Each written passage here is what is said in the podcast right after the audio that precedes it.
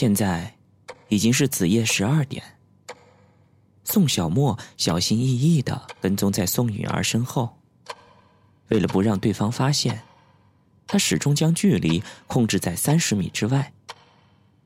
一路上，他成功的躲过了几个巡警的盘查，侥幸避开了路人的特别注意。过了一会儿，宋允儿像是察觉到了什么，抬手拦了一辆出租车。宋小沫。也跟着钻进了另一辆出租车。你好，我是警察，麻烦你跟上前面那辆车，还有，最好不要叫他们发现。他对司机撒了一个谎。嗨，放心好了，我在边境服兵役那两年，干的就是侦察兵，谁一旦让我跟上，就是插翅也难飞。那个司机晃着脑袋，一脸骄傲的说：“迷蒙的黑夜里，公路上很冷清。从出租车尾灯里闪烁出的光线都有些灰暗。司机的技术果然不错，一直让两辆车保持了一段合适的距离，却又紧紧的咬着不放。只不过，走了一段很长很长的路程之后。”那辆车依旧没有停下来的迹象。宋小沫无奈的看着前方，感到一阵浓浓的困意涌了上来，眼皮子禁不住缓缓的放了下来。他的意识渐渐的模糊了。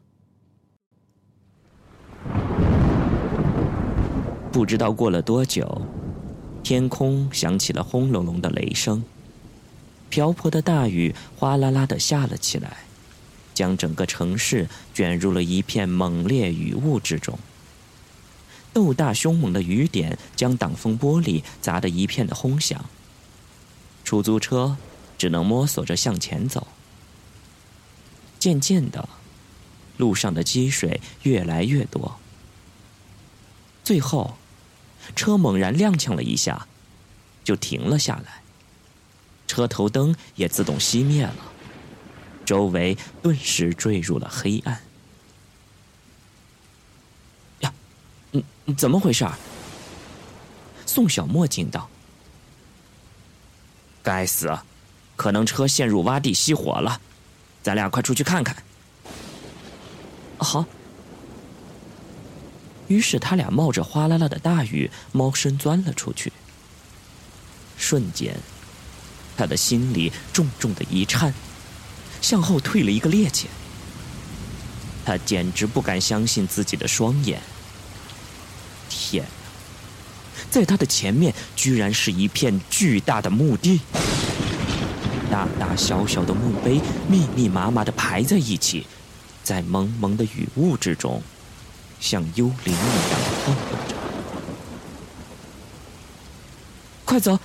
我们误入坟场了！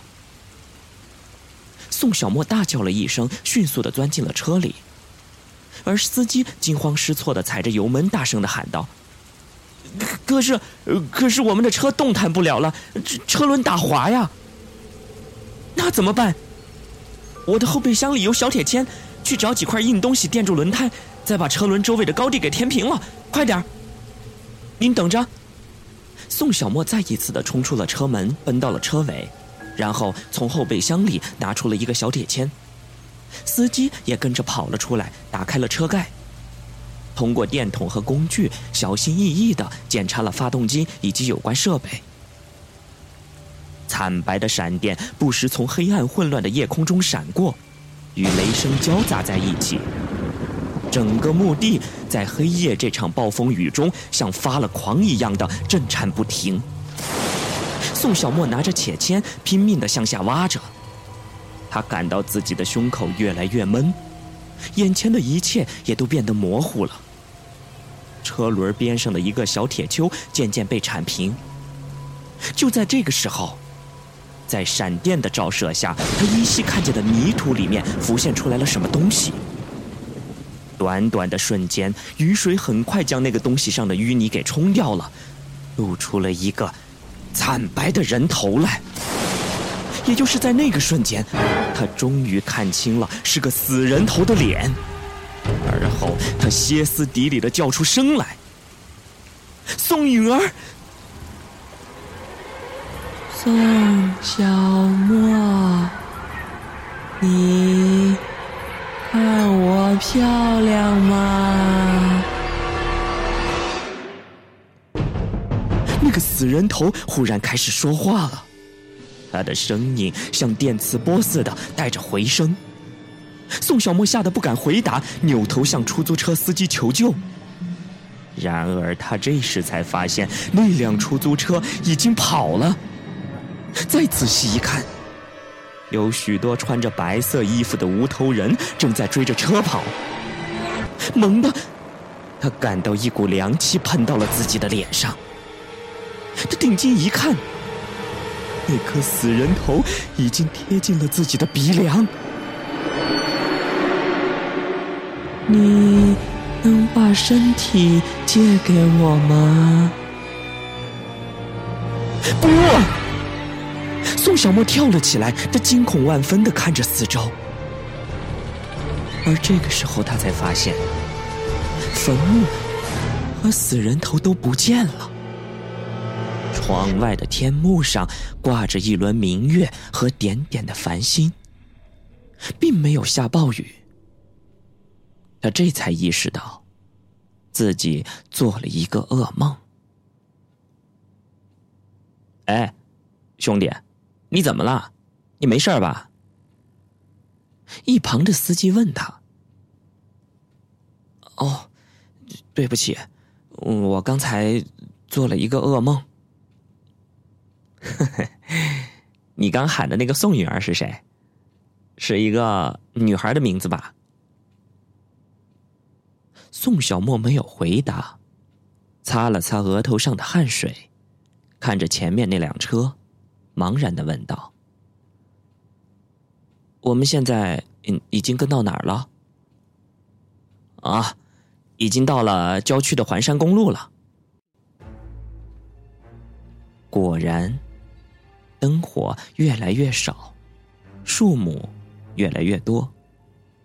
透过了车灯，他能看见连绵起伏的山峦。就这样，出租车又行驶了一会儿，在一个转弯处慢慢的停了下来。一只只黑色的乌鸦惊惊乍乍的飞了起来，它们在出租车射出的灯柱周围盘旋，嘎嘎的乱叫。叫得很丧气。警官，那辆车已经停到了后面的路口，我故意拐到了这儿，免得被他们发现。司机很有经验的说：“哦，好的，谢谢。”宋小沫付了钱，迅速的走下了车。司机此时意味深长的望了他一眼，重新启动了出租车，说道。哎，我走了，你自己当心点儿。大叔，你能在这儿等我一会儿吗？我也许待会儿就回来。这个司机有些犹豫，像是很不情愿似的。怎么了？司机不安的朝四下看了看，低声的说道。这荒郊野外都是墓地，阴气太重了。半夜待在这里，呃，恐怕……墓地。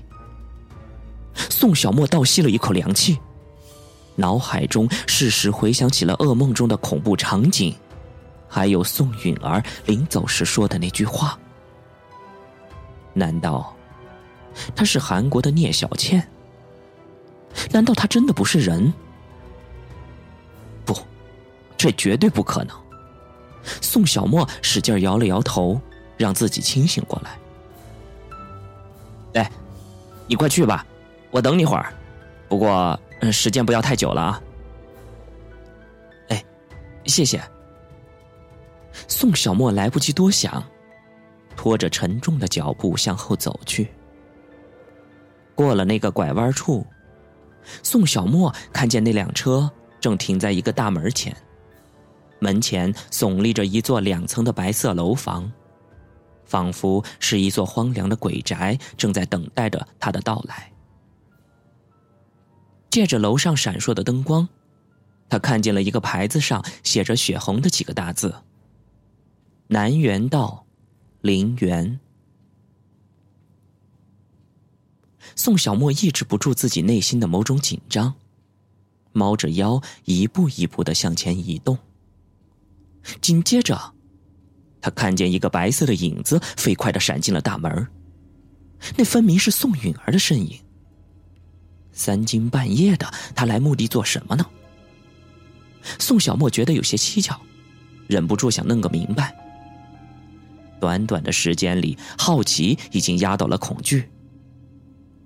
周围弥漫着一股莫名的阴森感，整条路的空气似乎十分的阴冷，明显和其他的地方不同。宋小沫看了四周的地势。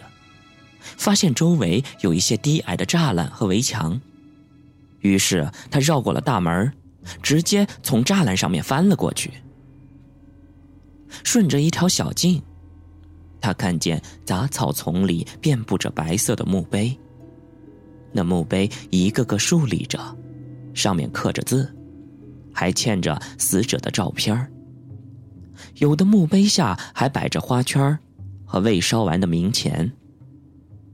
宋小沫心跳的厉害，似乎担心死尸突然从地下冒出来，将他拉进坟墓里面。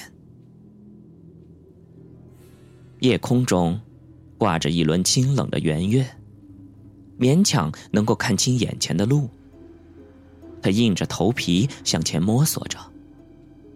就在这时，他听见不远处传来断断续续的哭声。他循着那个声音，小心翼翼的朝那个方向摸了过去，转过了几排的墓碑。忽然之间，他像被什么东西给绊倒了，仿佛有一双手抓住了他的脚。他赶紧用手捂住自己的嘴巴，不让自己叫出声来。再低头一看，那是一根横在地上的招魂幡。等他爬起来的时候，那个哭声已经终止了。但是，随即又一个声音在他的右前边响起来：“你，你安息吧。”这时，只听“呼”的一声，立刻一阵又阴又冷的阴风迎面吹来。一下子吹得宋小沫只觉得全身一阵毛骨悚然，他的头发汗毛直直的都竖了起来。他扶着一个墓碑，才没让自己栽下去。他定了定神，发现前面有一个熟悉的背影。在昏暗的光线下，宋允儿穿着一身白色的衣服，抱着一个盒子。一动不动的伫立在一个墓碑前，他越看越像一个鬼。宋小沫缓了一口气儿，方才明白那声音不是对自己说的。于是，他赶紧找了一个墓碑，把自己隐藏起来。他半夜来祭拜的死者是谁呢？他跟死者又有什么关系呢？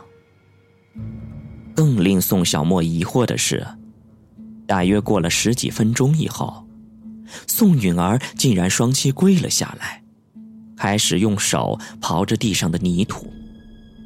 他越刨越快，像是在挖什么东西。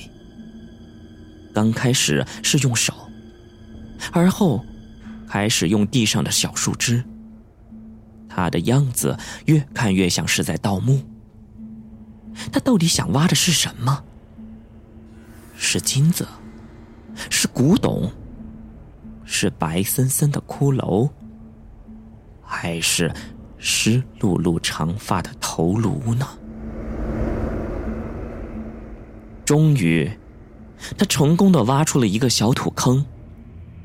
接下来，他拿起了旁边的那个盒子，把它轻轻的放进了坑里，然后再用土给埋好。见此情景，宋小沫的浑身不由得哆嗦起来。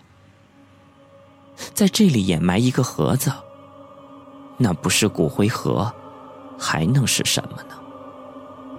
原来，自己一直保管的盒子里面，装的竟然是骨灰。那是真的吗？